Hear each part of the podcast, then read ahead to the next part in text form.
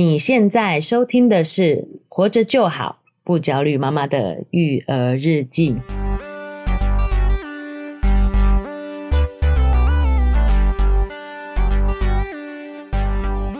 我是营养师肉圆妈，大家好，我是奶舅。嗯、我们这一集上架时间应该是初九的时候，是，也是很多我们的听众今天要开工了啊，对，所以我们在这边跟大家拜个晚年，祝大家新年快乐之外呢，也祝大家。开工大吉哦！开工大吉，我还想说兔年行大运，兔年行大运，领个开工红包，对不对？哦、是。那在这个时间点，我觉得很适合来跟大家分享一个主题哦。对，我们过了这个农历年之后呢，对，一年过去的那个感觉又更浓烈了嘛。没错。尤其是遇到开工的这一天，对，一定希望说，在二零二三年，好，接下来的这个兔年啊，嗯，能在工作上啊、家庭上啊、育儿上啊。都能够有新的、更好的表现。没错，就是在呃糜烂的一个过年的以后，对，就可以有一个新的开始，有一个新的开始，新的目标。嗯、对，我们展望未来。是，哎、欸，但我们展望未来之前，对，先回首过去。是，二零二二年的这个时候，是不是也在展望未来呢？是不是也有新的目标呢？哎、欸，那新的目标达成了吗？哎、哦、书上都会有这样一个笑点啊，就是把那个年份改掉，改掉，每一年的新年新希望都一样。对，只要把数字划划掉就可以了。对，好，没错，我们这一期就来讨论说，哎、欸，为什么每年我们在的某些时间点哦，都特别想要设立新的对目标？没错，希望自己在未来这一年可以改变。对啊，变得更好，更好。嗯，但是却往往呢，哈。一年拖过一年，一年拖过一年哦、嗯，每年的目标都达成率其实是有点堪忧啦，哦，有点堪忧。真的，特别的日子还会想说是不是会特别好一点？比方说，因为肉圆妈今年就要四十岁了，嗯嗯，就会觉得说在四十岁的时候，我应该要怎么样怎么样怎么样，你知道吗？啊、嗯，对，但是往往好像达成率也不是很好。刚好最近呢就看了一本新书啦，哦，叫做《五趴的改变》哦。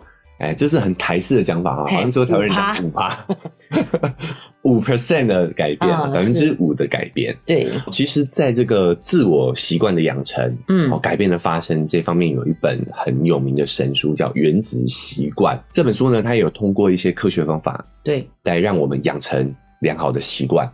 呃，讲白一点，其实就是要把习惯拆解成非常小步骤啦。对，哦，原子习惯嘛，哈，然后这样的方式其实是可以帮助我们良好习惯的养成。哎、欸，其实肉圆妈自己想，就是以自己专业来讲，我们在、嗯、呃帮助呃我们的病患减重的时候，也是这个样子的。哎、欸、哎、欸，事实上，你有做到五趴的减重，就是一个沉重的。成功的减重的、呃过程了，是，那你也会养成一个好的习惯嘛？嗯嗯，所以这个要需要透过专业的协助。比方说，假设六十公斤的人，你瘦下三公斤就已经是非常成功的。嗯，但我们往往就会想设定说，我今年想要瘦十公斤，哦，哦，哦，我希望变五开头嘛，嗯，对不对？就会有一个太大的目标，而没有切成小习惯去做。对。对，可是如果在减重上，我们是可以寻求专业的协助的。但是我们在自己生活上，像这样子的每一件事情，嗯嗯，其实是要透过学习的，对不对？就是会有一种太有一个远大的一个目标，而没有学会切、呃、切成小习惯这样的方式。其实从这是习惯养成啊、哦，对对对，我们之前也分享过，就是学习的目标设定应该是有百分之十五的难度，难度，嗯，好，就是你踮踮脚。哎、欸，不是百分之五哦，百分之十五，嗯，你伸伸手就可以够得着的难度，是因为这跟习惯养成不一样。你要学习一个东西，你要对它感到兴趣，这个难度其实是要有一点挑战性的哦。对，但如果你是要每天做的话呢，要习惯的养成呢，其实它是呃越微小越好。哦，哦，有有有，瑞妈要把两件事重叠在一起，是不一样的，欸、是不一样的。有要有一点挑战，是一种学习的，是十五百分之十五。哎哎，是学习，是玩，嗯，好玩的东西，它要有挑战性的话呢，其实是要有百分之十五。是，对，它会激发你想要去做。嗯、但习惯这个东西是要每天做，对，所以它的难度设定呢要更小。嗯，好，所以有一本《原子习惯》这本书，就是告诉我们要啊设置微小的改变。比方说，小孩如果玩跑步就很好玩，但是他可能跑一天，嗯、第二天就酸痛了。他就没办法每天每天跑，对不对？养成这样的习惯。对对对，好，那这是有一个这个实用性上的一个区别。嗯，所以《原子习惯》这本书其实也蛮推荐大家看的。是，未来有机会说我们也可以来聊一下。嗯，好，但我今天想分享的这本书呢，哦，跟《原子习惯》有什么区别呢？嗯，我顺便跟大家介绍这本书的作者哦，叫做李松蔚博士。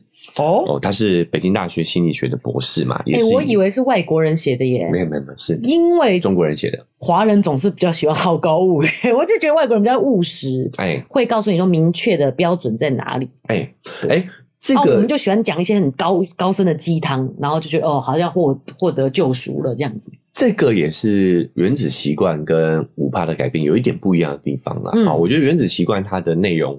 蛮西方思维的，通过数据的研究啊，一些科学论证来告诉我们怎么样去养成良好的习惯。对，好，那今天我们要介绍的这本《五怕的改变》的作者呢，嗯，因为他自己本身也是一个心理咨商师。哦，所以他是透过这些来访者交谈的过程当中，嗯，哦，来访者会遇到很多问题。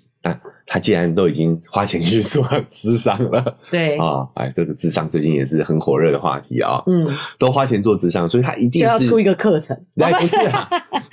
既然都花钱做智商，既然都花钱做智商了啊，他就想要真的想改变自己嘛？对对啊，所以这个李松蔚博士在智商的过程当中就发现，哎，以他的经验总结来说的话，这些想要改变自己的来访者们会遇到哪一些困境跟问题？基本上已经比一般人更有行动力了，对，却还是无法改变。到底是有什么样的困境？到底是有什么困境呢？对，哦、嗯，他就有总结，其实是有几个方面的阻碍的。哦，不是光科学的这样的论证，更符合人性上可以去做的事情。对，对，等于是他的大实际案例来说的话，嗯、他总结起来，他归纳起来，对，给这些来访者的。改变上的建议会是什么？哦，包括说，这些来访者他提出自己问题的时候，是。啊，那我相信也是很多我们的听众可能会有共鸣的地方，是。因为他来访者也都是华人嘛，对，哇，他的那个困境可能也会比较类似，是是是，所以我觉得原子习惯也很好，他会有一些很制式的方法论。嗯步骤一二三四这样子。好，而且外国人也比较个人主义，你知道有一些他们提供的建议，我们华人都觉得有点难执行，有点难执行。对，哦，好，没有错，你讲到重点了啊，就是所以。这位李松蔚博士的体验，他的经验提供的建议也很符合我们华人社会。哇，好期待哦！哎、欸，所以就是跟若瑞妈刚才讲的一样，嗯、就是我们在减重上面，你可以去寻求营养师专业的建议。对，但他这个真的也是寻求专业的建议，也是寻求专业的建议。是，好，他就讲我们想要自我改变、提升，好，设定目标，总是会遇到很多阻力。对，他说这个阻力呢，其实来自于三个部分啊。嗯，第一个部分呢，就是自我怀疑。嗯。第二种阻力呢，哈，通常都是来自于我们工作的环境中，哦、同事、老板，嗯，这个环境当中的人带给我们的阻力。是，因为你的改变目标设定可能跟你的工作执行是有关系的，对吧？嗯、你的目标就会受到其他人的影响，比如说我不。今年开始我不加班了，那种是吗？就会影响到公司工作的人这样子吗？对，有可能嘛，嗯、对不对？哈是，就我比如说我这个今年的目标设定是要健身嘛，嗯，哦，那你就得提早下班啊，对啊，啊，可能就会影响到同事。我五点都已经去健身房预定好了，这样。对对，好，所以你会发现呢，这个我们的阻力很多都来自于人际关系，是有跟你自己的关系，嗯，也有跟同事之间的关系。是好，那第三个问题就来自于你的周遭的亲朋好友，就是生活中的各个关系哦。对，所以可能外国人真的执行上比较不困难，嘿这是我自己想象的啦，对不对？他们比较不会去干涉别人的生活，对对，他们相对独立自我，对啊、哦，那所以他们在执行这个可能原子习惯这些步骤方法的时候，是。他们也会比较顺利，对，好，但我们就会遇到很多阻力，没错，好，这个阻力从外到内，哦，都是在这个人际关系当中嘛。啊，包含如果我们说想减肥啊，所有就是长辈们就说被奶奶卡后起啦，什么就是连这种事他都他们都会你知道要、嗯、要管，对不对？对对对，嗯、这就是这本书不一样的地方哈。嗯，就是你会发现有一些大的理论啊、策略啊，哈，其实真实在人际的关系当中运用起来是有一些阻碍的。对，好，嗯，但是呢，这本书它就是透过他真实跟人跟他的来访者互动的经验哦，来跟我们分享说如何去克服我们在这个人际关系当中阻碍我们改变的这些各个因素。嗯，所以我们第一个最常遇到的阻力其实是来自于自己啊，还是自我怀疑的部分。是哦，书中大多数的来访者哦来寻求帮助，就是在不满足自己现在的这个状态。对，但是却又迈不出改变的第一步，第一步，所以感到很痛苦跟焦虑。是，主要是因为大家对于改变是有一个误解的，我们就觉得说只有变或不变。哦，我懂。譬如说，我们说减肥就不可以喝饮料，就只能喝跟不喝。对，完全不喝。对，对不对？好，就是我不喝了才叫改变。改变，对。对，但我们忽略了在变与不变当中，其实是有。量数量级的问题的，嗯，我们太想要做这种绝对百分之一百的改变嘛？对，其实，在变与不变当中，其实是有刻度的，嗯，它是可以有零到一百，甚至更细微的刻度的，是。但是由于我们就是想要百分之一百的改变，我们想一次做到一百分，对，一次到位，对，所以常常我们在这个刻度当中犹豫的时候呢，就会产生自我怀疑的态度，对，到最后呢，就连一趴都没做到。嗯，就是觉得这样真的有效吗？是吗？对，嗯，这样真的是有变吗？对，没变嘛，就觉得没变。好，比如说你刚刚举的例子，就是喝饮料跟喝不喝饮料，对，你就直接不喝饮料了。对，我一定要对，从今年开始我就再不喝饮料了，这样。对对，但是比如说你也可以先从改喝无糖饮料开始。对，可是如果譬如说我每天都喝，那我现在改成只有假日喝这样子呢，也算是吧？我觉得假日喝这个趴数就太多了。哈，假日喝。你要想嘛，一个礼拜哦，有七天，对，有七天嘛。嗯，你改成两天喝，改变太大啦。嗯，你看看，我们还是会有这样子的。对啊，你看你的目标设定就很直觉的就会百我们百分之七八十去哦，对不对？是，嗯。好，但是其实如果以百分之五的角度来看的话，对，一周。可能只要半天不喝就可以了，真的假的？七五三十五 开始算，所以其实我这样本来这样想，觉得有点拍死，不好意思讲出来，就是他有感觉说自己想要这样改变，有点不好意思。嗯，其实因为我们喝饮料有时候不是为了喝嘛，其实有点抚慰心灵。上班族下午总想来拿着一杯回来，就觉得给自己抚慰一下，嗯，所以我们应该可以说，我们就礼拜六那一天不喝，因为礼拜六是放假最开心的时候啊。我就那一天不喝，我不需要用饮料来抚慰自己。其实我如果以五趴来讲的话，对，一天不喝，一周一天不喝，好像也都超过五趴了。哎、欸，所以三十天只要一天呢，才叫做五趴，啊是不是？我们数学不太好，太差了哈。哈，对啊，一点五天啊，三十天只要一点五天呢。对啊。哦，嘿，就是只要五趴就好，就是与其你零趴都做不到嘛，是都没有做成，嗯，还不如就是一开始设定五趴五趴的目标哦。所以要搭配什么，你知道吗？嗯，就是你可以把我们刚刚两个人的建议都综合，对，就一个礼拜一天喝无糖饮料开始。哦，哎、欸，是哎，所以我们真的就是把目标一直都是设定的太远大了，对，很习惯这样子，嗯、对不对？没错。嘿，这个这个原因，我觉得跟。我们的这个文化相关，嗯，这个话题其实我们之前讨论过哦，嗯，就是我们太让脑袋理性这个思维去引导我们做决策了。对，觉得这样不难呢？对，因为想象起来，对，是不难的，没错，对不对？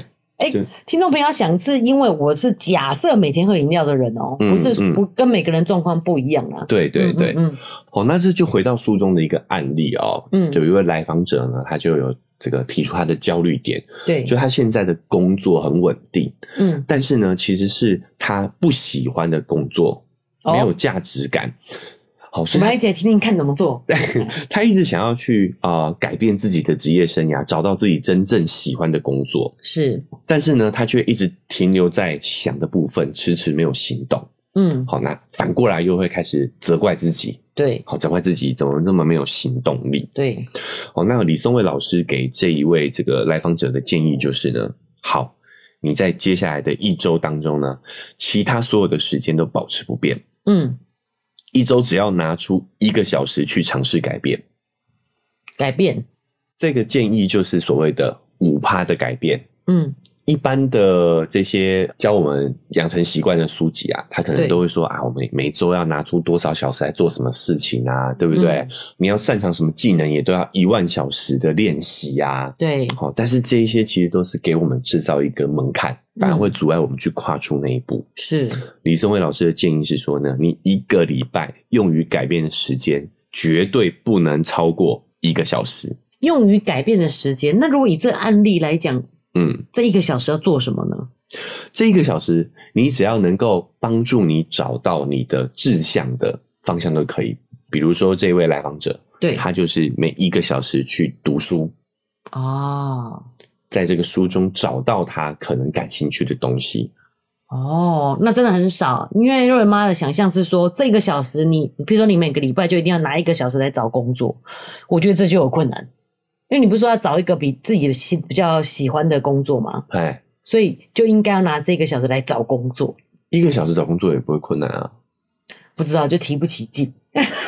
肉 圆妈太废了。不是，是那你就不想找工作？不是，我知道为什么，因为我根本就不知道我喜欢的是什么，所以我找工作也是会觉得没有。你知道，如果你已经有目标了，你已经知道你喜欢的职业是什么，嗯，那我觉得就不困难。嗯，那如果你是漫无目的的，就是这逼自己说这个小时一定要拿来找工作，你才有可能换工作，嗯，就会不想动。对，哦，那这一位呢？哦，这个来访者就照着李松伟老师的建议，嗯，执行了五周。记录一下自己这五周的感觉哦。嗯，他把每周这一个小时的改变时间呢，用来运动、读书，甚至只是单纯的思考自己以后想从事什么样的一个行业。嗯，诶，他发现自己就有动力改变了。他的感觉是，诶，可能改变了这五趴以后，其他的也会开始松动，就像滚雪球一样。哦，他的那个内内在动力就因此而滚动起来。嗯。瑞妈想象就是像如果我们有一个远大的目标，那在比较高的地方，嗯、对。那如果我们只想要就是爬一个楼梯就到，嗯，根本就爬不上去嘛。对。可是如果是一个缓慢的斜坡，我们好像慢慢散步，慢慢散步，嗯，然后朝着那目标前进，对，好像就可以轻松达到、欸。诶是，是不是就像这样的意思？没错，没错。我们想要改变呢，都希望等到自己状态对了，哦，能量充足，我就可以一蹴而就，水到渠成。对。但是其实那个是没有办法实现的，你只会一直不断的拖延。更好的解决办法是让自己行动起来。嗯，你只要跨出那一步，它就会像滚雪球一样开始正向的循环。是，所以我们一开始如果目标设定的太大的话，你反而会拖延。但如果你可以缩小到五趴，对，哦，比如说刚刚我们举的那个案例，嗯、一个礼拜只能用一个小时来改变哦。哎、欸，一个小时其实比五趴还要少哎、欸。你看，如果你一天工作八小时的话，嘿一天其实是五趴的话是零点四小时，算得精准。那七四二十八，你一一个礼拜应该可以花到三个小时诶。对，所以其实五趴的改变也不是很精准的讲五趴啦。他意思是说，你应该要把这个标准降到很低，降到很低，嗯，降到你愿意去跨出那一步，就是对的目标。这样子，肉圆妈懂了。比如说，我们刚才说、嗯、啊，我今年开始不喝饮料，哎。因为这很难，所以我们才会想要把它弄到新年稀稀以外，而不会想说现在立刻开始，马上开始。对，对，你讲到一个盲点了。嗯，我就是觉得，哎呀，这个不不喝饮料好痛苦，太痛苦了。对，那我们就明年再说吧。明年开始吧，对，明年再开始减，那就一年拖过一年，对不对？对。好，所以比如说，我们就可以先从一天不喝，或者是一天喝、嗯、喝无糖饮料，嗯，对，然后到。再来慢慢的增加，对，比如说可以两天喝无糖，对，到最后哎可以改成喝水，就是它这个是循序渐进的，对，好，哎，包括我刚刚举的案例都不好哦，因为已经跳到你看五趴你都还没有，对啊，我觉得你做到百分之八十，哎，不要不要不要，所以我们就。新年目标就只能就只要设到五个 percent 就好了，是，好不好？嗯，好。那他还举个案例，我觉得大家会更有共鸣。是，哦，就是他有一个来，今年的目标只要设五趴，只要设五趴，哦，感觉好轻松哦。因为我们什么五趴之后，它自然而然就会慢慢的滚动。哦，好，我们就举这个例子啊。好，就是呢，有一位来访者就是抱怨呢，他不觉得自己不够自律。是，比如说呢，他想要一个整洁的环境，哎、欸，这我觉得这干净的房间，超超超级容易就这样自我攻击的。对，嗯，可是回家以后就觉得，哎，懒呐，好，假日再收吧。对，过年再收吧。啊，对对，就会开始不断的拖延下去。抽油烟机就是过年再清就可以，过年再清。明明就看到一堆油烟。对，这个时候呢，哈，李松伟老师给的建议是呢，你要给自己一个自律窗。窗，哎，不要给自己一个自律的门哦，哦，门的面积太大了，啊，小小的窗子就可以了。是，就是他不需要把所有的地方都整理好，他只要留出一块自己一眼就能看到的一块地方，哈，让那个地方随时保持整洁。哦，我懂意思了，就是不是整个家要整洁哦，连一个门都太多了，要一个窗就好，一个窗的那个区块哈，整洁就可以，哎，保持整洁就可以了。除此之外，其他的地方呢？爱怎么乱都可以，就是这块地方就是自己的自律窗。你只要把这块地方管理好，你就可以骄傲的跟自己说：“哎，今天我也是一个自律的人。”我终于知道为什么家长跟小孩这么多的冲突了。比方说，我就把它想象成好，那我们就要求小孩他只要书桌干净就好了。对，但我我一想起来，我都觉得这样子，爸妈都觉得很痛苦。你就会看到一个干净的书桌，但是他的床铺旁边全部堆满东西。嗯，爸妈绝对是不满意的。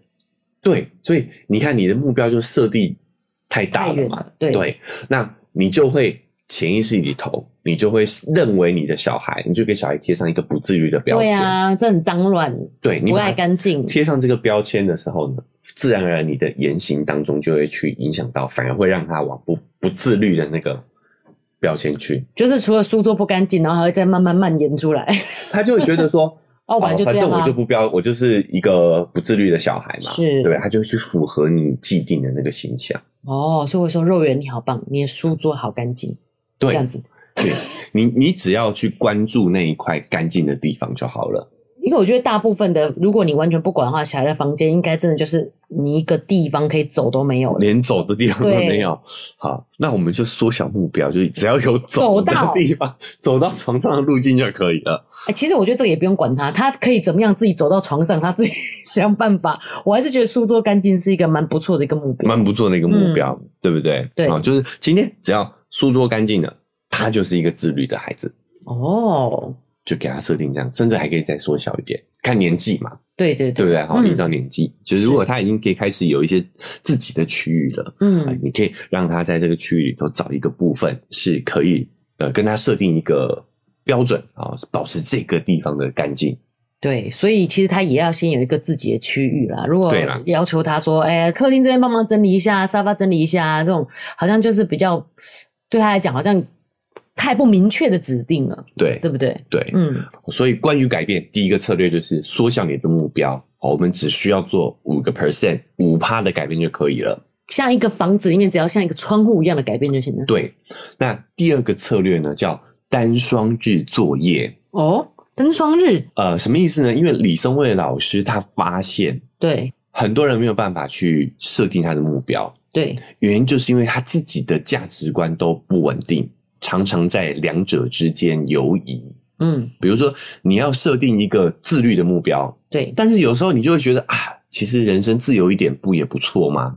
啊，对不对？对，好，有时候觉得说，哦，我要当一个严格的妈妈，我要管，我要教出一个优秀的小孩，是。但是看到小孩那个痛苦、辛苦的表情，你又觉得啊，其实当一个温柔的妈妈也不错。嗯，我们自己常常会在这两者之间的价值观当中游移。会啊，会，又想要小孩功课好，又想说他应该有个快乐的童年。对对对对，哈，就是哎，想要小孩可以成就。对，成就一番事业，但又觉得啊，其实人生快乐就好。对，快乐是最重要的。对，我们常常会在这两者之间去游移。嗯，所以你说我们要设微小的目标，但如果你在两者价两个价值观之间游移的话呢？对，你连小的都做不到，连小的要怎么去设定？就在中间跳右边一下，又跳左边一格，来来回回的。对，嗯，好。但是呢，这个李松蔚老师就告诉我们，他从心理学的角度告诉我们嘛，就觉得其实这两个目标都没有错。就是这样，我们才会在两者间游移啊。对，都对，嗯、对，好，嗯，那怎么办呢？与其这样游移，你不如就给自己一个所谓的单双日作业。啊，真的可以跳来跳去？我就我就跳来跳去，怎么样？他说这样子其实没有问题。哦，他就说你我就一三五，哼，自律，二四六自由。哦，怎么这么好？对。哦，但是这只能针对自己的情况下。我心里都觉得我都一三五，我得二四六。你知道国小的那个运动健康操就是这样，哦、叫你一三五跳，或是二四六跳。哦，不好意思，不好意思，太久了，太久了，奶就没有参与这个这个行程啊。哦、对，我觉得这个是观念真的太棒了，就我们可以大解放，不再会这样自我攻击。哎，刚若文妈都超喜欢，就是熬夜，然后就觉得妈妈熬的是自由，然后又常常来后悔。对，就是你熬夜了之后就自责嘛。对，哎，我怎么今天又熬夜了呢？我不是要当一个自律的妈妈吗？对呀，晚上在那边滑手机划半天，我应该，我如果真想做什么，我应该早睡早起，对，早上再起来做。嘿，然后就开始陷入自我苛责，是，对不对？嗯，哦，所以就想明天自律，对，但是明天又开始又 压力大，越这样想越不睡觉。哎，如果你放给自己说啊，我如果想要熬夜就熬夜，我就我就可以常常都睡到早上才起来。对，好，嗯，首先这个李松蔚老师想告诉大家，就是这个游移，这个价值观的游移，对，没有问题，其实是很正常的一件事情，哦，对不对？是啊，真的很每其实大家都会。对，第二个就是，与其你在这两者之间游移的时候纠结，你不如就允许自己在这两边两者之间切换。啊，若文妈豁然开朗哎，难怪有时候觉得说熬夜有什么不对，对，有时候觉得早起也很好，确实这两个价值观是没错的，啊，是没错的，啊，哦，各有各的优缺点嘛。对，那我们与其犹豫，我们不如就设定自己在两者之间可以自由的切换。但这样我有办法进步吗？这个这个设定就有办法做五趴的改变吗？为什么？因为你在这两者切换，你允许自己在这两者切换当中，你就会找到最适合自己的方法。哦，对不对？哎、嗯，我所以他说他是作业是说你还是要有一点强迫性啊、哦。比如说、嗯、我就是一三五熬夜，是二四六自律。嗯，那我自然而然体验到两者之间的优点，对，跟缺点我都体验过了。嗯，那我慢慢的就会啊、呃，可以做出那五趴的改变嘛。哦，就是可以自由，但是你还是要设定一些。规则这样子，对对，所以叫单双日作业。若文妈讲一下自己的状况，因为我要陪弟弟睡，嗯、啊，有时候太累，你就真的不小心睡到早上，嗯，然后所以就会觉得说，哎呀，我的自由，我的时间又没了，嗯，然后所以有时候又会啊想熬夜，对，就是在这两者之间常常游移，嗯，但是如果我们知道说，其实熬夜也没关系，嗯，然后呢，就是体验这两种之间的差别。对，老实说，若文妈最近是都会比较早起，然后用那段时间来做自己的事情。其实蛮神清气爽的，对，因为你就只会有这一两个小时可以做自己。嗯，但是熬夜你常常熬到那种三四点，其实是很痛苦的，因为早上你还要早点起来嘛。哎、欸，这就是心态上的改变嘛，对，对不对？对，你允许自己这样以后，你反而可以一觉到天亮、欸。哎，嘿，你你反而放下了这个戒备嘛。对对对，有时候你放下这个自我攻击，说我觉得我这样是错的。对对对，嗯、你越不允许自己熬，你的熬夜就会无止境。对，但是你觉得哇，我今天就是要来熬个两小时。嗯，好，你真的两小时之后。就会停止。对啊，哎，有时候我们也可以在小朋友身上看到这个状况，嗯，对不对？就是你允许他去做这件事情，然后跟他讲好，你可以做几个小时。是，他其实时间到了，不要说几个小时太夸张了，嗯，几分钟，他其实时间到的时候，他其实大概率是可以收手的。喜欢我们的节目吗？喜欢的话要订阅追踪啊！如果你使用的是 Apple Podcast，记得给我们五星好评。如果你觉得很有收获，欢迎你分享给你的朋友，这对我们来说很重要哦。另外，在我们的文字说明栏位呢，有我们的赞助链接。如果你想支持我们的话，点一下这个链接，五十块钱请我们喝杯咖啡，就让我们更有动力把这个频道经营下去喽。谢谢你们。有时候觉得小孩真的很天真诶啊，不是，这你允许他做以后，其实不管你这个设定时间多长多短，他就是真的会心甘情，就是整个心满意足诶哎，然后就很甘愿的就好就停手了这样子诶对，他只想要表现自己可以决定自己可以做，对，好，嗯，所以这个呃策略的关键就是你要允许自己是有多重的这价值观的，对，哦，这种两种人生观并存的情况其实是很正常的。哦，那我们放下呃这种自责的心态，对啊，就觉得自己价值观不稳定，欸，很糟糕这种感觉，这很正常，这很正常。那我们去体验之后呢，我们再去做出选择，嗯，好，哪一种？是真是适合我们的，是好，我们再去做出选择。我、哦、还没有一个真的对的嘞哈，就是你可以去做体验，然后再真的去做选择。对啊，你与其纠结哪一种更好，嗯，不如两种都试试看嘛。是，对不对？去做了就知道了。哎、欸，放下戒心，充分的去感受，然后我们再做出自己适合自己的选择。好，对，那记得这个选择做完之后呢，要要设定一个很微小的目标，嗯，让自己的这个行动力可以滚动起来。哦，对，所以刚刚来就提到，我觉得用我这个熬夜例子也蛮好的。嗯，我刚刚的讲法，感觉还是觉得熬夜是一个批判是不好的。对，早上起来做得很好。嗯，其实问题是出在时间。嗯，就是说我如果熬个两个小时，我有这个设定，我就不会熬的无穷无尽。对，每天每夜，每天都看到白天的太阳都出来了，你就会很痛苦。嘿，所以其实是到底是这两个小时你要放在晚上，还是放在早上？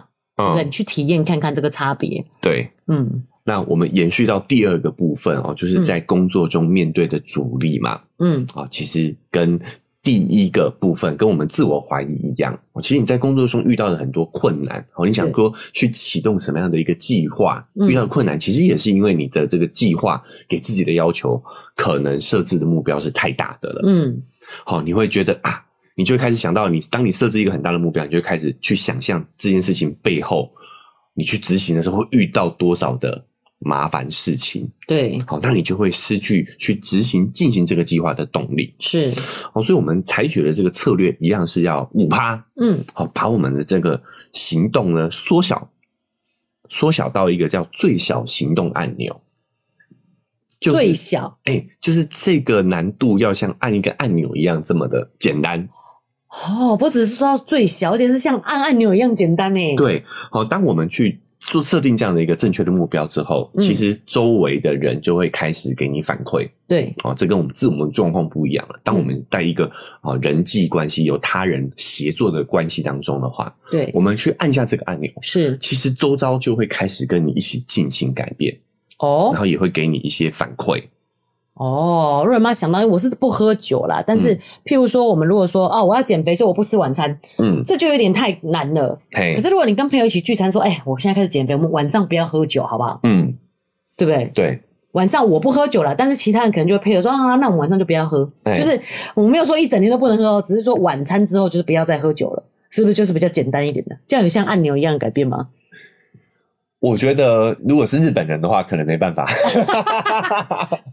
哦，对了，我觉得，因为我是不喝酒的人，我们是不喝酒的人，对对对。但我觉得你是你这个方式是正确的。举个这样子的例子，哎，就是你想要在这个工作的环境当中，是协作的环境当中改变的话，这个目标也要小。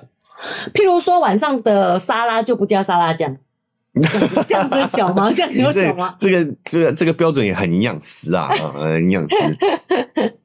因为这个意思就是微要微小到不也不影响到其他人嘛，人家也觉得是可执行的。对，哦，那阻止我们去在这个哦协作环境当中去改变的，还就是会怕麻烦嘛？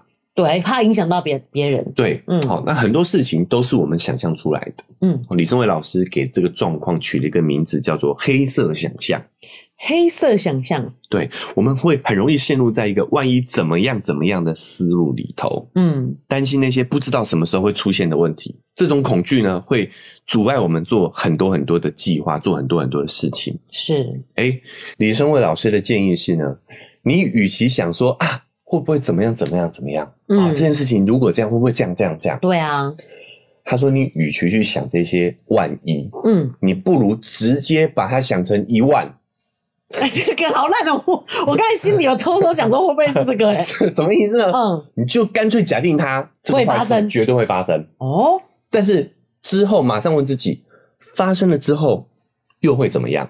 嗯，哎，如果我没有对啊，我如果我没有准备好，然后我们要怎么去应对？那就让他试试看嘛。对，嗯，会怎么样？然后。我要怎么样去应对？没错，瑞妈说的没错。嗯，好，哎、欸，其实我们之前有提过类似的思思路嘛。是，好，就我们会常常讲说，哎、欸，如果我回了婆家，嗯，婆婆把这个菜端端上来，对，我如果说不吃，会不会婆婆觉得我不礼貌？对，这个思路方法里头，包括还有我们之前的建议，就是说，又会如何？你就假定婆婆就觉得你不礼貌嘛。是，但是会怎么样吗？会发生什么事情？就是不喜欢我挑毛病之类的，是不是？哦，挑毛病。假假设哈，假设我我我想到是遗产不给你。哦哦哦，这么务实就对。那挑毛病又如何嘞？嗯，对，遗产不给你。对对，最后挑了我毛病，还是觉得 哦，这行不没赛没赛没赛，交给你我不放心。好，那你就想，那我有需要这笔遗产吗？我只是举例啦。好，对，大部分人也也没有什么可以。给你啦，就又人人又不是人人是豪门，对不对 啊？好好好好，基本上就是你就去想，哎、欸，没有哦，基本上至少都会有几栋厝哦，可能他本来住的那间房子啊，啊，你又不住那间房子。我只是举例啦，我只是举例，我没有想要。好，好，好，对嘛？你就是想这个问题，你就假定它真的会发生。对，发生了之后会对你有什么影响？嗯，你又该如何应对？你去思考这些问题。是，是等一下，那就那我想要举一个例子，你这个东西呢，好像跟你比较没有关系，所以你会觉得无所谓。譬如说过年的时候，你已经是舅舅了，哎、嗯，然后肉圆他们开始懂事，找你要红包，哎，然后呢，你就不包，嗯，然后不包。对，然后他说：“啊，舅舅怎么这么小气，不包红包？”哎，舅舅就小气啊！舅舅跟你们说，钱要花在刀口上。我们不是刀口吗？你们怎么是刀口呢？你们是我的心头肉。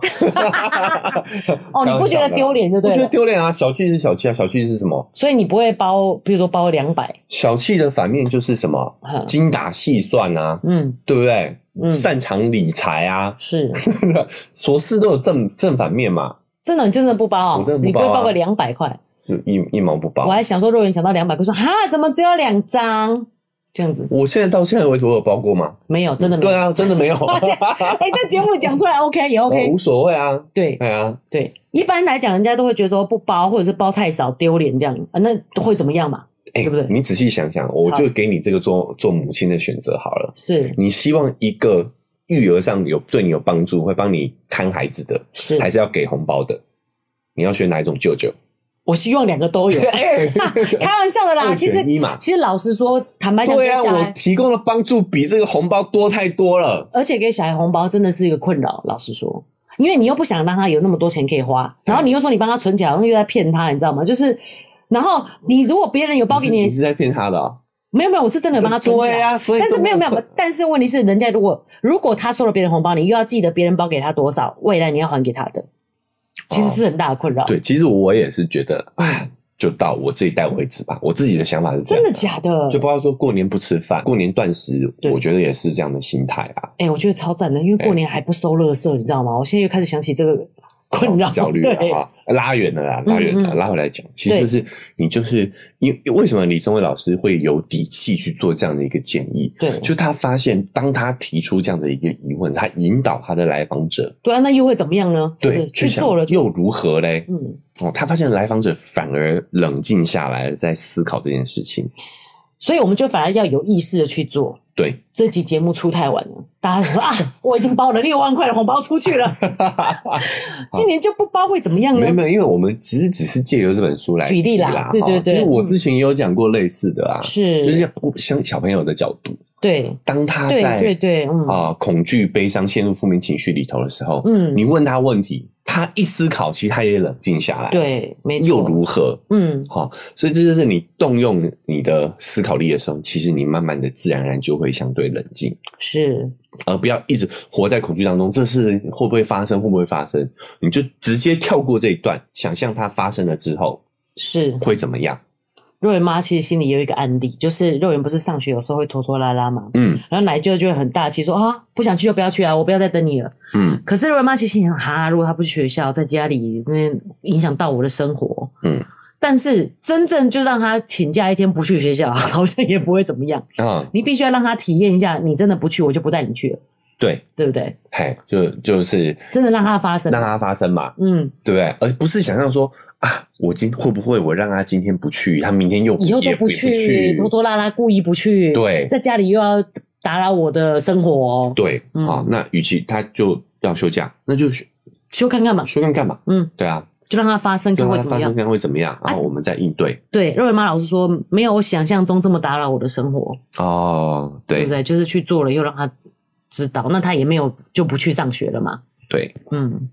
我觉得老师给我们这样的建议好具体，而且很赞诶，就是你就让它发生，反而会整个轻松诶。你一直担心它发生，然后你就要一直 hold 住，然后一直不准它发生，你反而其实是焦虑的来源呢。对，所以其实啊，呃，罗斯福的一句名言就是说啊，唯一值得恐惧的就只有恐惧本身。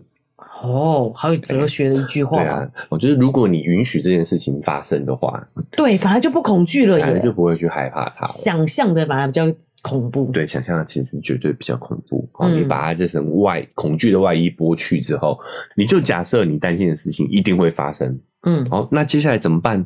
接下来怎么做呢？你就会发现，这个时候你反而不那么恐惧了。啊，最后我们就来聊，哎，如何去减少来自于我们身边这些亲朋好友们的阻力。嗯，哦，其实我们也这个提过蛮多次，就是阿德勒曾经说过嘛，一切的烦恼皆来自于人际关系。对，啊，你会发现我们人类是群居动物，嗯，社群动物，我们改变的这些阻力呢，也都来自于人际关系。嗯，包括从跟自己的人际关系，对。跟自己的关系啦，嗯，好，还有跟家人、跟工作伙伴、合作伙伴的关系，其实都是我们这些阻力的来源。是，如果你想真正的去解决这个阻力的话呢，关键就是课题分离。嗯，好，我们分享过很多次了啊，就是谁痛苦谁改变，对，谁承担谁负责，是，好，但我们再更进一步讲，好，嗯，包括书中也有提及。真正想要做到课题分离，有几个关键。对，第一个关键就是呢，要找出自己真正想要的是什么。真正想要的是什么？对，嗯，因为你讲谁承担谁负责，谁痛苦谁改变嘛。对，好，关键是你要先找到自己要的，你才有办法分离出你不要的嘛。因为瑞妈想到是说啊，这个很难呐、啊。嗯，比如说，因为小孩就是两个人都有股份嘛。嗯，虽然我是主要照顾者，那所以他有什么？状况的时候是我要去承担，对，但是不代表爸爸不需要承担，所以难道他不能就是指手画脚有点意见吗？他如果有意见，我会不开心嘛？因为啊，是我在执行的耶，嗯，可是确实他也是要承担这个后果啊。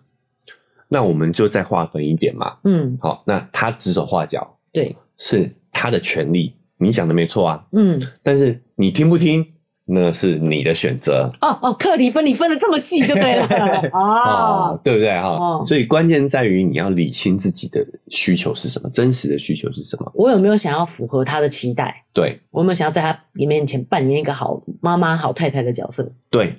嗯，好，那如果要，那我们就选择够狼揍也够狼打嘛。对，我们想要讨好他嘛。对啊，你要讨好他，那他的意见你当然就是得遵守啊。是，但如果你觉得你自己的感觉更重要的话，嗯，你理清了之后，你才有办法去进行课题分离的这个步骤。哦，所以真对，就是刚刚讲的，要理清自己要的真的是真的要的是什么？对，对，嗯，那第二块呢？哦，其实就是要注意自己有没有用别人的课题来掩盖自己的课题。哇，这个好哲学哦！很多时候我们都会向外看嘛，看别人的问题。嗯，其实那是在逃避自己的问题。你会发现有很多人喜欢控制别人，对，喜欢指责别人。嗯，但其实很多时候他其实是在逃避自己的问题。对，那书中就举了一个案例了哦，我相信这个也是大家很有共鸣的部分。哦，就是啊、呃，有一位来访者，他就抱怨说，他每次回老家的时候啊，嗯，哦，就跟我们会过年回家一样哦，亲戚就开始问啊，你的工作怎么样啊？好、有没有对象啊？对，哦，有没有交往的对象？要不要什么时候要结婚啊？嗯，他说这个时候他就往往就很痛苦哦，那因为碍于长辈又不能跟他们去争执，对，哎，这种情况要怎么做课题分离嘞？这个好难哦。哦。李松蔚老师就指出了问题的核心，就说关键在于你没办法做课题分离的原因，就关键在于你也不知道你自己要什么。是啊，但是他干嘛问我？他这样很烦呢。所以啊，隐私诶。所以你就是逃避了你自己的课题嘛。因为如果你可以很明确的知道自己要的是什么的话，是好，那你就直接把你的条件告诉对方嘛。嗯，比如说，哎，你怎么不结婚？你是不是条件太多啦？你就可以跟他说。哎，这个婶婶，你帮我看看我这个条件是不是太过了？然后你就告诉他你的条件是什么嘛？是啊，你你有没有人帮我介绍？你又把这个问题又丢回去给对方了嘛？你对，因为基本上我们都会告诉自己，其实你的亲朋好友只是没话跟你聊，然后总是只好问你工作，问你的有没有对象。对对，但是对啊，就是有些人就会觉得你为什么要这样一直探人家隐私，很不礼貌。呃，这个是其中一个原因，但是可能有更深层的原因，就是因为在这些问题上，你自己也没有思考过答案。对，因为肉丸妈妈自己觉得你就是把自己想好的答案回答她，对，就没事了。嘿，比如说他问工作，嗯，比如说我觉得我这个工作现在做得非常的好，或者我估计我估计我三年之后就可以做到总监的这个位置。比如比如说啦，没有，那你这个是好的状况。我的工作，我其实心里就是觉得我的工作不好嘛，所以我被你问了，我才会不开心啊。对对，这是逃避自己的课题嘛。没有没有，可是我觉得其实可以哦。比如说他们说啊，你现在工作薪水怎么样？我说我我觉得我现在薪水其实很不好，嗯，然后生活也过得不太好，嗯。婶婶，你要不要给我点钱？不是啊，对啊，就是其实如果你真的很明确知道是这样子，讲出来其实也无妨。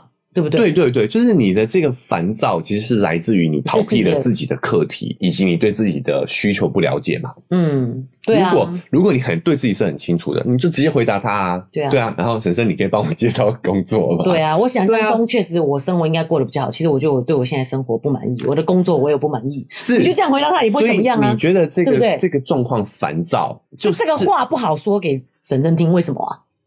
就是你没有理清自己真实的需求，我自己都没有理清楚，在这个问题里头，你也是很混乱的。嗯、那你又不想把这个混乱呈现哦，呈现了又又觉得自己更更不堪，对，嗯，对吧？哈，就好像被问到痛处了。对对对对对，就会这样子啊。就像你刚刚说我小气，嗯、那我就就是小气啊。摊开来讲，其实没有什么问题啊。嗯，对不对？是，就是真的要想清楚自己的问题，这是就是自己的课题。嘿。就好像肉圆妈常常觉得肉圆很拖拉，早上上学不去。其实背地里也是我自己，其实一直也是这样性格的，所以我就会非常焦躁。嗯、对，对我也是很爱迟到的一个人。有时候在他的问题里面看到了自己的问题，对，在他的课题里看到了自己的课题，是，所以你就被逼着面对的那种感觉就很烦。对对，对，其实是自己的课题，我可以我自己知道，但是就还没有去做。可能要从这个开始，五趴的改变开始。所以其实呃，奶舅也常常提醒肉圆妈妈，嗯、就是你当你有一个自己很明确的规划的时候，那你再把这个规划告诉小朋友，对啊，他们其实是比较容易配合的。对，他们其实都能配合。我觉得有时候心里又会自我攻击，就是我知道这些都是来自于自己的问题，嗯、然后我们还会就是把它投射在小孩身上，然后开始骂小孩。对。好，所以我觉得我们整理一下哈，嗯，今天我们在这本书里面得到的几个方法跟思维的这个技巧哦，嗯，首先我们在改变这件事情上面，一开始不要设立太大的目标，对，不要太想要那种百分之百的改变，嗯，很容易被挫败、沮丧、自我否定压垮，对，反而停滞不前，最后只做了百分之零，嗯，既然如此，我们就做百分之五的改变开始，哦，把目标设小。对，很具体哦。对如果你这样自我攻击，然后就不做了，然后就等于是百分之零而已嘛。对，不如做百分之五。对，嗯，好，那我们用这个百分之五，让滚，让自己的行动力滚动起来嘛。对，好，那在第二点呢，呃，我觉得也很关键的，就是要允许自己心里有两套价值观，嗯，有两种不同的人生观。是，与其左右为难。我们不如左右逢源，哈哈，设定这个单双日作业的策略。对，我们就安排自己轮流去执行这样的一个价值观所设立出来的微小目标。是，好，那我们自然而然就会找到一个更适合自己现况的道路。嗯，好，那其实随时跳回去也没有问题，要允许自己有这样的一个弹性跟空间。对，好，那在第三点就是呢，所谓的黑色想象，好，唯一值得恐惧的就是恐惧本身。我们把它这条。神秘的面纱揭掉，对，直面它。我们就假定我们害怕的事情发生了，嗯，就已经发生了，对，那会怎么样吗？我开始去思考，发生了，我们要怎么应对？是，你就会发现你已经在行动的道路上。哦，事实上，我觉得这点很重要，原因是我们很多时候事情，嗯，从就是不执行，就是我们用想象的，嗯，就是。我们去福冈玩这次，肉圆妈不是有提过嘛？我就觉得，哎、欸，我们两次玩的靠太近了，嗯，那会怎么样呢？其实也不会，但是就会因为这样小小的一个想象而不想去行动，而停滞不前，嗯，对不对？反正去了以后也还好，对啊，也还好嘛，哎、欸，不算太频繁嘛。我举深刻一点的啦，哈、嗯，就是那时候肉圆妈我提出这个建议说我们去福冈玩的时候，肉圆妈会觉得，哈，这个肉圆爸会不会觉得我们太常出去玩了，过太爽啊？嘿，过太爽啊！嗯然后呢，没，但是当我们确定了要这个安排，告诉他对方之后，对，其实肉很爸也觉得好啊，你们去啊，对啊，对，嗯，他也有经济上的资源，实际支持。哎，他说你也想放自己一个礼拜假。对，想象出来好像觉得说对方会觉得说，我这样的妈妈是不是太贪玩了？哎，对，好，其实他也很贪玩，他也可以当一个礼拜的单身汉，多好哦，恢复一个礼拜。嗯，好。但是拉回来说，就是很多事情是问题，是我们想象出来的。对啊，根本就没有什么。嗯，对。所以你会发现，我们要让自己改变，对，是要给自己很多的弹性的。对，要给自己更多的空间，改变其实才会发生。是，其实对小孩也是啊。嗯，好，很多时候我们对小孩也是觉得，你一定要做到百分之百，不然就不是改变嘛。对，好，你一定要做到一百分，不然就不是进步嘛。是，但是其实这样的一个压抑。这样的贴标签也会让小孩往你的这个想要他改变的方向背道而驰。嗯，好，所以我们也要给小孩这样的弹性跟空间。哦，好，嗯、这个关键就在于说呢，其实课题分离很重要嘛。是，不要把自己的课题去投射到小孩身上。对，哦，在小孩的课题当中逃避自己的课题，其实这样是没有办法去让双方都变得更好的。其实肉圆妈有一个跟小孩讲，其实小孩懂哎，就是有时候肉圆心情不好的时候，讲话就会比较冲一点嘛，他就会说：“你每天都没有帮我签联络簿。”嗯，我说我有每天没签吗？你如果这样讲，我真的以后都不签了。不签联络簿，我又不会怎么样。你你会被老师是谁会被老师骂？嗯，他就安静下来了。嗯，然后呢，就说：“那我说你如果记得的时候，你就提醒我啊。”嗯，对啊。然后他就说：“那你可以帮我签联络簿吗？”这样子。首先关跟这个关于这个故事啊，对，我觉得小孩都是学大人讲话的，他那句话超级像大人的，嗯，对不对？是，你都怎么样？对啊，这是超像大人会讲的话，对，对不对？是没错啊。哎，但是肉圆妈有这个做好课题分离，哦，OK 啊，就就不签了，没问题啊，我又不会怎么样，对啊，就咱们就不签喽，好不好？哎，到底是谁要承担这个后果？对啊，其实是小孩啊，嗯，是吧？对。好，好，所以包括我们个最后的这个课题分离，我们也更深入的去探讨哦，嗯、要注意这两个盲点啊，好，就是要真实的理清自己的需要，对，以及呢，不要这个用别人的课题来逃避自己的课题，是你先意识到这两点，你才有办法用好课题分离这个工具，对，向内看自己的问题，不要说别人没有课题分离，对，也不要说你的问题就像肉圆拖拖拉不不上学，事实上我自己心里也是一个很拖拉的人。对对，我觉得这很关键。嗯，好，最后因为时间的关系啊，我们也就到这边告一个段落。嗯，好，不管你是用哪一个平台收听的呢，记得追踪加订阅哦，才不会错过我们节目的更新哦。那如果你使用的是 Apple Podcast 或 Spotify，记得可以给我们五星好评。那我们文字说明栏位呢，有一个赞助的链接。对，你如果觉得我们讲的不错，有收获的话，也可以点一下这个链接。对，五十块、一百块赞助我们，就会让我们更有动力把整个频道经营下去。是的，那我们的社群平台开通，脸书是肉圆成长记录，IG 是肉圆妈的育儿日记。哎、欸，如果你想跟我们有更及时的互动，欢迎加入我们的社群平台。哎呀，关于今天提到的这一些思维方法，哈，改变的这个方法，嗯，你觉得有什么感悟，或者是有什么想讨论的，欢迎可以来社群跟我们互动。对，瑞文妈自己是觉得啊，收获很多啦，你终于不用要求小孩那么多，然后导致。就是家庭都气氛都不好，不开心。对，事实上你自己根本就也做不到，就像你要他小孩把整个房间收干净一样，嗯，对不对？哦，所以我们今天分享的这些方法呢，建议大家可以先用在自己身上，是好，然后呢，进而也可以啊用在小朋友身上。哈，我们第一个就想要管小朋友，哎，啊，你就是逃避自己的课题，对对对，就是这样哦，想清楚哦，就知道了，就是想先用在自己身上。对，要要求小朋友，我觉得 OK 啊，但是就一样嘛，五趴。对，哦，让他五趴五趴慢慢的去改变，对，把他这个行动力用这种小小的目标的方式滚动起来。对，那就这样提醒瑞文妈也觉得对了，哎，要先从自己做起，自己做起，自己自己有这五怕改变，你一定会更有那种感觉，然后就知道怎么对小朋友帮助小朋友，协助小朋友。对，嗯，那包括说小朋友其实也是会。有看的两模仿的两套人生观啊，对，然后我们就会只想指责他。对啊，像小朋友他有时候也会觉得啊，我是很厉害的，对啊，然后一下也会觉得啊，我什么都不行，嗯，其实都很都很正常，对，对不对？好，我们也要允许他有这样的一个价值观的转换。对啊，你不是很想要锻炼自己身体，然后一下今天又偷懒，哎，对对对，好，其实这很正常的，是。人是动态改变的，我们要允许自己跟小孩有这样的空间。对，那我们也可以帮助。助他去把他的那个恐惧的面纱掀掉。对对，他要是陷在某种情绪里头，嗯，可以哎，透过提问的方式引导他去思考怎么解决。是对，而不是告诉他啊，这有什么好怕的？对，不准哭，有什么好哭的？对啊，你是在怕什么？对不对？啊，你是在想你在焦虑什么？啊，其实这些都对没有对他没有帮助。是引导他去思考啊，或者是更好的解决方法。对。好，那以上就是我们这期节目的内容。我们这个下个礼拜再见，拜拜。